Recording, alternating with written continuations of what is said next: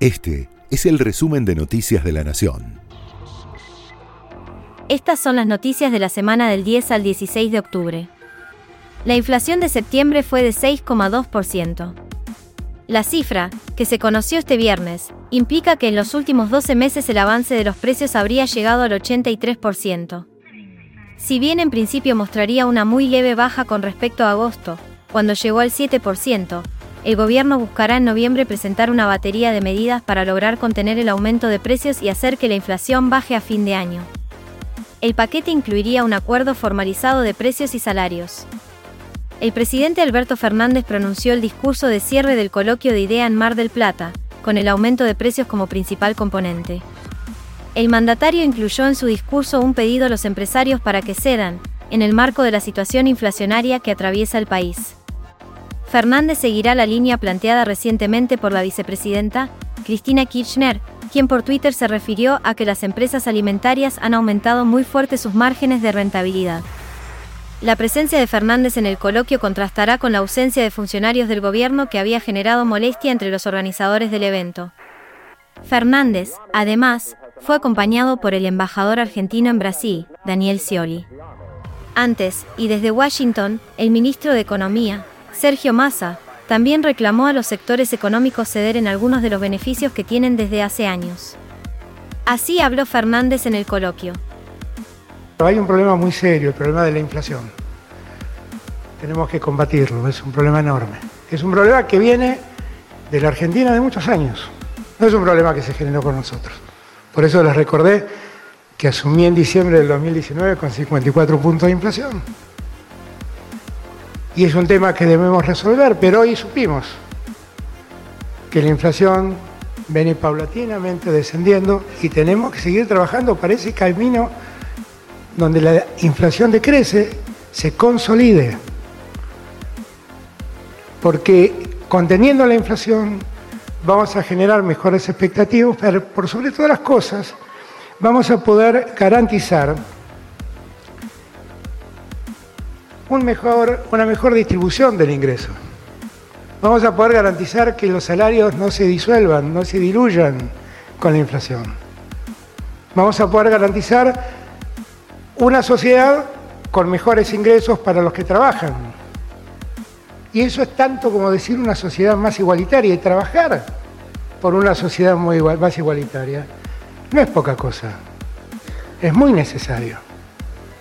Pablo Moyano ratificó su pedido de un aumento salarial de 131%. El sindicato de camioneros retomó su negociación con las cámaras empresarias, que ofrecieron 81%. Hay cuarto intermedio hasta el miércoles próximo. En el Ministerio de Trabajo son optimistas en que podrán alcanzar un trato sin que haya conflicto. Esto decía Pablo Moyano.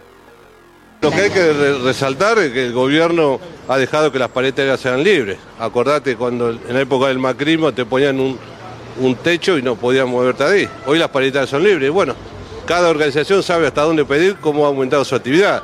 Hoy las rutas y la autopista están llenas de camiones, por eso creemos que el aumento que estamos pidiendo es justo. Los colegios porteños que fueron tomados terminarán las clases más tarde. En las escuelas ocupadas se sumarán días y se extenderá el calendario escolar en función de cuánto haya durado la toma. El conflicto en algunos casos duró dos semanas, por lo que el Ministerio de Educación porteño obligará a cumplir con las 190 jornadas estipuladas, estirándose el final de la cursada al 22 de diciembre. La medida será obligatoria para todos los alumnos. Así lo explicaba Soledad Acuña. Venimos insistiendo, sobre todo después de la pandemia, que cada día en la escuela hace la diferencia, que cada día vale la pena y por eso no da lo mismo tener una escuela abierta o cerrada y por eso los días que se hayan perdido de clase por haber estado la escuela cerrada por una medida de fuerza como esta toma, se van a recuperar a fin de año.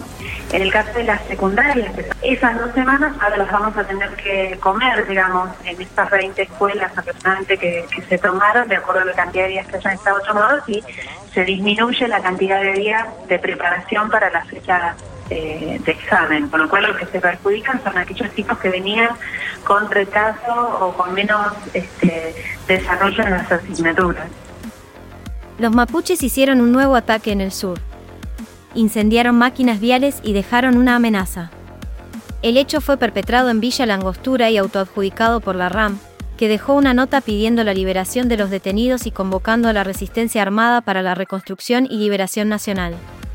De acuerdo a lo trascendido, cuatro personas sorprendieron al sereno de un obrador en Villa Langostura, y luego de amedrentarlo con armas de fuego incendiaron cuatro máquinas viales y un tráiler, que eran utilizados para la construcción de una ruta, en uno de los accesos a la localidad neuquina.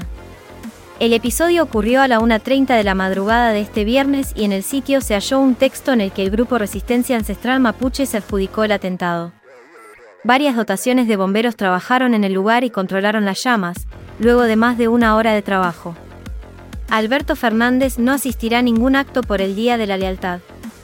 El presidente tiene decidido no asistir a ninguno de los encuentros organizados por los distintos sectores del peronismo. Según explicaron desde la Casa Rosada, hay varios actos distintos y Alberto no puede definirse por uno, más allá de que alienta a todos los encuentros del peronismo. Por ahora hay preparativos para que el presidente se muestre en Cañuelas para presentar la autopista Presidente Perón, que recorre el conurbano como un anillo, junto al ministro de Obras Públicas, Gabriel Catopodis. Tanto el kirchnerismo, el PJ, el sindicalismo y los movimientos sociales preparan cuatro actos en simultáneo. La Cámpora y los gremios combativos de la CGT, liderados por Pablo Moyano, Mario Manrique Esmata y Omar Plaini, del gremio de los Canillitas, se mostrarán en la Plaza de Mayo.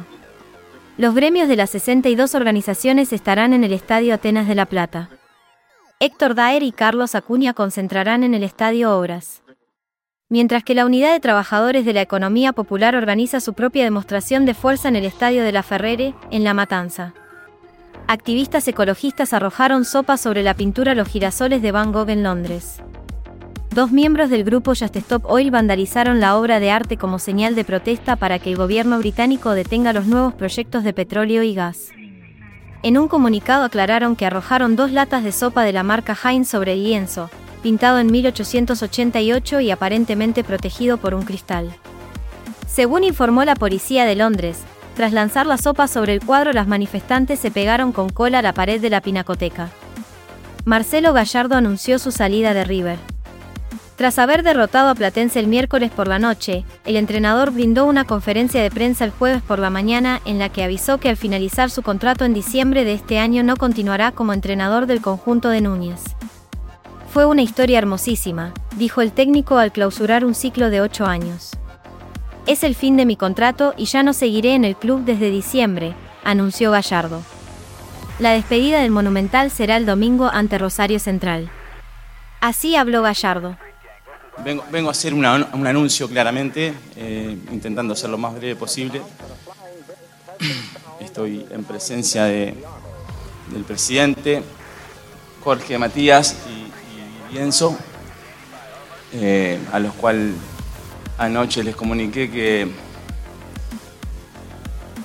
es mi final de, contrato, termina en diciembre y ya no seguiré en el club. Eh, es una de las decisiones más difíciles y, más sentidas. Sabía que iba a ser un momento muy delicado para expresarme. Eh, pero bueno, haré una breve pausa y más allá del anuncio estoy acá para agradecer. Boca acaricia el título pero no podrá festejar este domingo. Tras su victoria en Junín frente a Sarmiento y faltando dos fechas, el conjunto conducido por Hugo Ibarra permanece como único puntero. Aunque todavía le queda disputar el partido frente a Gimnasia de La Plata, el próximo miércoles. Si saca cinco puntos en esos tres partidos, obligará a Racing, su escolta a un punto, a ganar todos sus partidos por delante para forzar un desempate. La fecha 26 comenzará este domingo. Newell's recibirá al conjunto de la Ribera a las 3 y media. A las 8 y media, en el estadio más monumental, River se cruzará con el Rosario Central de Carlos Tevez. Este fue el resumen de Noticias de la Nación.